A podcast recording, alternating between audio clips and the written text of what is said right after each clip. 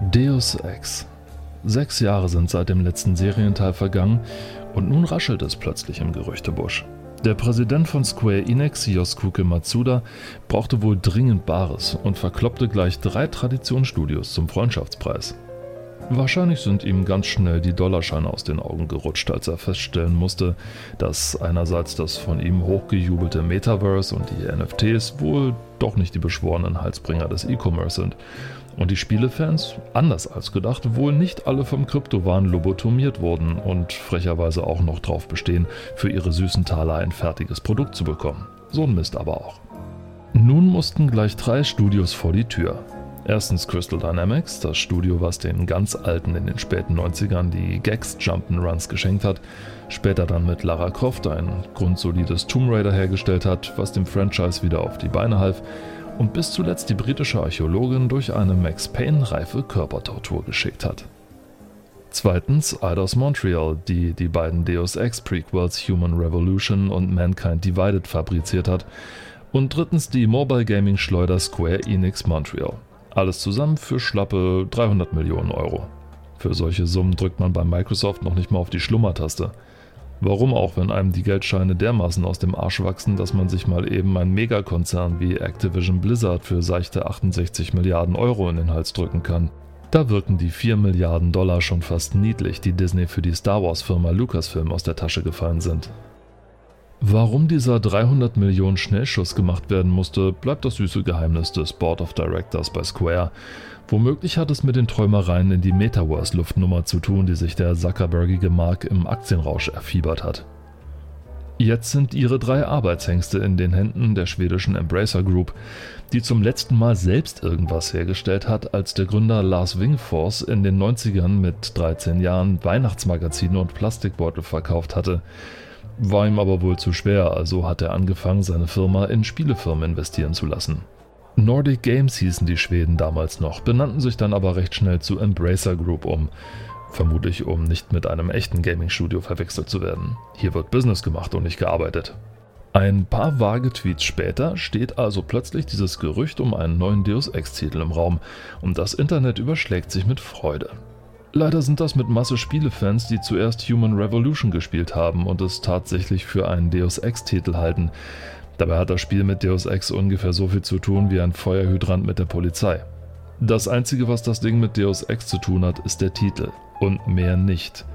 Denn ansonsten ist das Spiel ein angsteinflößendes Beispiel dafür, was passiert, wenn ein Investor spitz kriegt, dass die Spieler irgendwas ganz okay finden ein mit gelbstichiger Bombastgrafik aufgeblasenes Billig-Action-Spiel, dessen Dialoge und Hauptstory schlechter geschrieben sind als die ersten Detektivgeschichten Neunjähriger. Auch schreckt es nicht davor zurück, seine monothematische Welt in einen Konflikt zu verwickeln, der ungefähr so aufgesetzt wirkt wie ein Basecap auf einer Napoleon-Statue. Angeblich sollen Human Revolution und Menschenkind Divided die Prequels von Deus Ex sein was aber angesichts des super futuristischen Settings wohl irgendwie vergessen wurde. Hier drängt sich der Verdacht auf, dass Eidos Montreal wohl schon ein richtig tolles Ghost in the Shell Spiel in der Entwicklung hatte, bis ein besoffener Marketingknecht, dessen verkochter Sippe Square Enix die Schlüssel für den Firmentresor in den nadelstreifigen Dreiteiler gestopft hatte, sie dazu zwang, Deus Ex draufzuschreiben. Entsprechend spielt sich diese traurige Ausgeburt aus der Teppichetage von Eidos dann auch. Schönes Ballerspiel und wenn man unbedingt will, kann man auch schleichen. Ansonsten plätschert das Spiel mit motivationslosen Missionen, unlogischem Game Design und einer Welt, die künstlicher nicht sein könnte, so dahin. Das erste Deus Ex war ein Meilenstein, den sich der Ferrari-Fan, Doom-Vater und Gelegenheitsmillionär John Romero von seinem Kumpel Warren Spector schneidern ließ Du kriegst ein Team und so viel Budget, wie du brauchst, hatte John dem Warren versprochen und der Geadelte lieferte auch. Deus Ex entstand ohne die Ambition, unbedingt mega erfolgreich zu sein und wurde es genau deswegen trotzdem. Riesige Levels mit für 2000er Verhältnisse sehr abwechslungsreichem Missionsdesign legten die Grundlage für brillante Dialoge, viel Feingefühl für Echt- und Spielwelt, Charaktere mit mehr Persönlichkeit als das Board of Directors bei Square Enix, wobei das jetzt nicht besonders schwer ist, eingebettet in ein fast perfektes Rollenspielsystem. Fast perfekt. Für Kenner sei hier nur Schwimmen erwähnt. Kaum gab Warren die Producerrolle ab, rutschte das Niveau der Serie prompt drei Etagen tiefer und das bald darauf fertiggestellte Deus Ex 2 Invisible War zeigt im Gegensatz zum Namen ziemlich visible, wie sehr man eine gute Vorlage in den grob polygonierten Sand semmeln kann. Schlauchlevels mit der Entscheidungsfreiheit von Pest oder Cholera legten die Basis für ein Spiel, dessen Story so hohl war wie die Charaktere, die darin vorkamen. Alles, was am Vorgänger cool war, wurde mit traumwandlerischer Sicherheit weggelassen.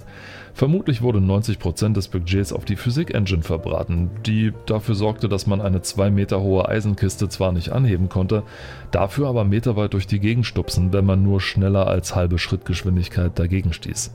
Da half es dann auch nicht viel, dass Invisible War auch auf der damals neuen Xbox erschien und wer das Spiel gespielt hat, wird den Verdacht nicht los, dass es eigentlich auch auf keiner anderen Plattform hätte laufen sollen. Enttäuscht ließen Fachpresse und Spielgemeinschaft davon ab und die Serie dümpelte bis 2011 so vor sich hin, bis dann Eidos Montreal diesen spielgewordenen Anime namens Human Revolution vom Produktionsstapel ließ. Und jetzt freuen sich also die Fans in der Kommentarsektion unter den Spiele-News auf eine Neuauflage eines Spiels, die nichts mit dem eigentlichen Spiel zu tun hat.